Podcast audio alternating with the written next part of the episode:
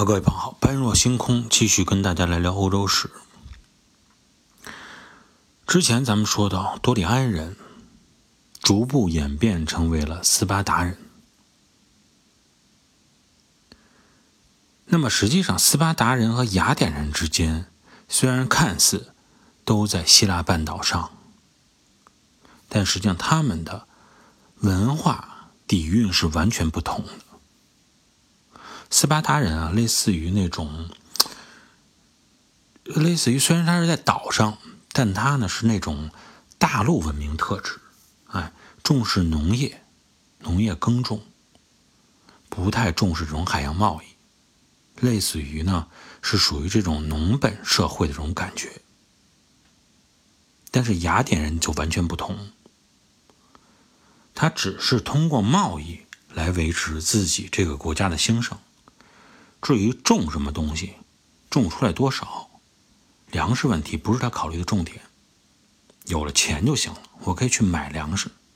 所以雅典人一直经营的重心，从开始一直到现在都一样，都是发展海军，保护海上的利益不受侵犯，能够建立起自由贸易的这种贸易网络，又依托地中海这么好的天然的地理条件，就已经足够了。所以，实际上，斯巴达人的这种农本社会，与雅典人的这种海洋文明建立起来的商本社会，不但在那个时候出现了两极对立、完全不同的文明形式出现的这种这种状态啊，一直影响到现在我们现在这个世界，直到我们现在这世界依然存在这种农本社会与商本社会完全的。不同的社会架构体系，甚至于包括文化体系以及人们的价值观。农本社会啊，我们好理解。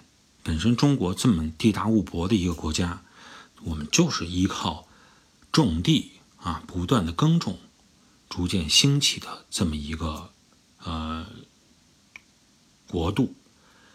这样的话呢，可以说实际上。人们依附于土地的这种特性，啊我们心里都是根深蒂熟了哈，完全的清楚，嗯，这种状态。但我们对于这种海洋文明来说，可能呢理解的就会差一些。毕竟，对于这种海洋贸易，我们呢离我们相对来说比较远。可以说，农本社会呢。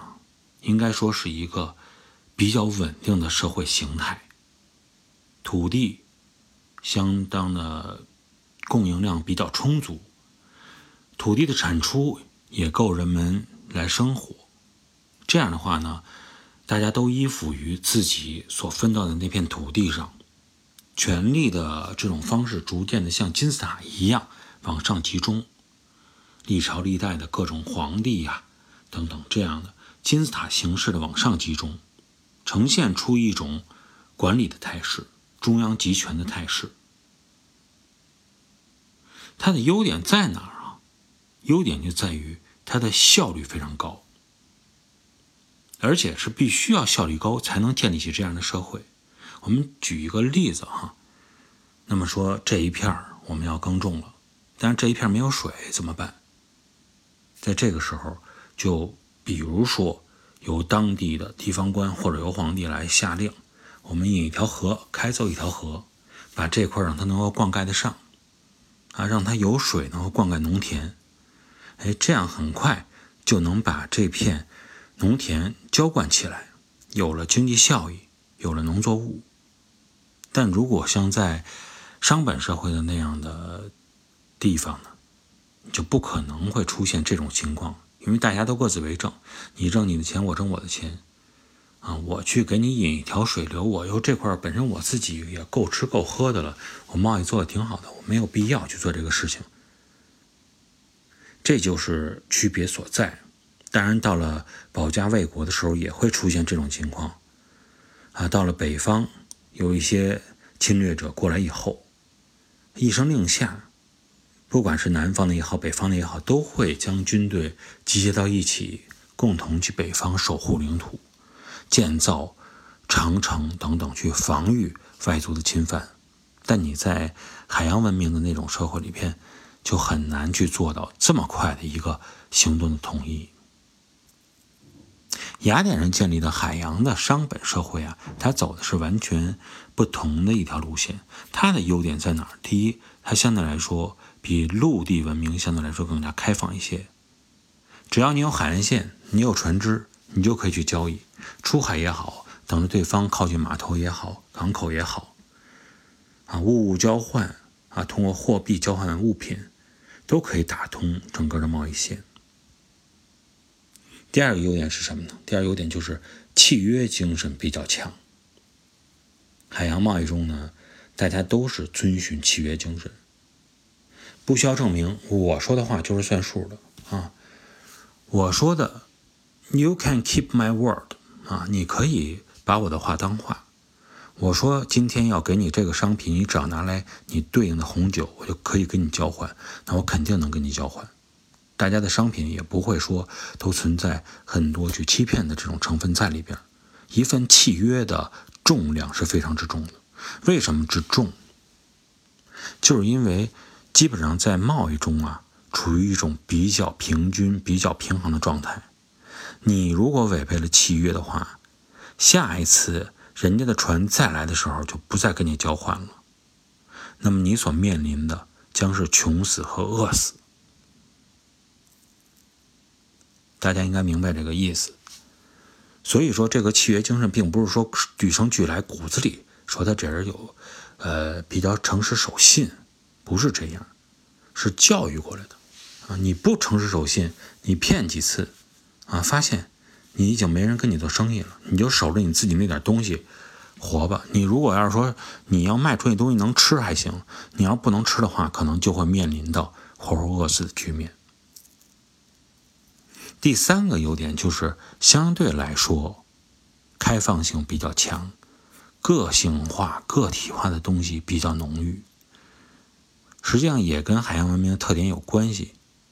想想，如果要是农耕文明、陆地文明的话，你守的就是这么多土地，每个人几亩，生产出来的够你吃，够你卖，够你储存一些，但也就此而已。你想依托这几亩土地，你说我种出一个什么东西来，一下发家致富，不太现实。那时候还没有那种高科技，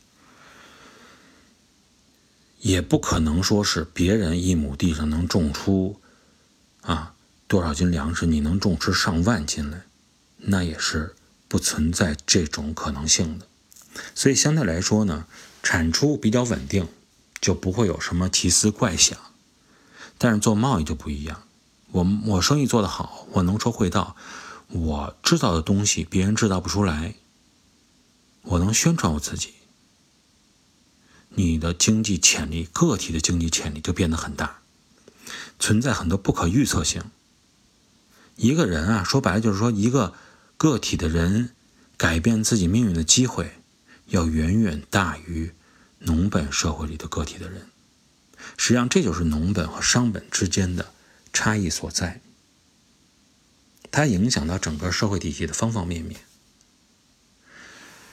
包括我们现在看啊，像美国这么大的一个国土，它要是走农本也是没有问题的，但它现在完全属于海洋贸易的这种商本文明，一个是本身它受到了英国的这种影响，另外一个呢，它这种商本文明就是能让它迅速的把经济积累起来。他就不再愿意去做这种啊耕种啊、种植啊、制造业啊等等这些。但当然，实际上呢，我们去看到，实际上本质的话是商本文明要依托于农本文明的，农本文明可以不依托于商本文明，这就是他们的不同的一个根本。因为你要想去做贸易，你必然是要有东西来贸易。这些东西不是种出来的，就是造出来的。你说我纯属是做金融、做贸易，但是我没有商品进行交换的话，那是一个虚的东西。所以商本最终还是要依托农本所产生的产品的价值。那么聊到这儿呢，我们最后呢再举一个例子啊，让大家对农本和商本所造成的价值体系的认知有一个比较形象一点的了解。一直咱们在说法律啊，每个国家都有法律，但是实际上在古代中国的时候，我们没有法律这个词，我们说的是什么？说，比如我们回忆起来秦国的时候说，律法严刑律法，它倒过来了。啊，在古中国长期以来都是先说律后说法，而不是先说法后说律。为什么？法三点水一个去，实际上呢，大概的意思就是一种，呃，砝砝码平衡的感觉啊。实际上，法这个字的本意就是一个水平公平的感觉，律才是戒律约束。所以在古代中国的时候，这种大陆文明体系啊，是以律为这个根本，平衡是在后边啊。先是对你告诉你，皇帝下发了什么什么规制了，然后呢，大家都要去遵守啊，度量衡也好啊，这种什么怎么样行走也好啊，晚上应该怎么样回家也好，这个律在前，法在后。你遵守了这个律以后，如果有什么争端、不公平的地方，啊，再来去裁判。但在海洋文明、商本文明里，法律一定是法在前，律在后，因为他们注重的就是贸易的平等。如果这件事情不平等了，你加以什么律，他都没法去遵守。相信这么一个小例子，大家就会对海洋文明、大陆文明。啊，商本文明、农本文明的区别有一个深刻的了解。实际上，在后边的诸多的州与州、大国与大国之间的竞争中，很多都是因为文明的不同、文化的不同而造成的竞争。好吧，今天呢，咱们这期节目呢，先跟大家聊到这里，感谢各位的收听，我们下期节目再见。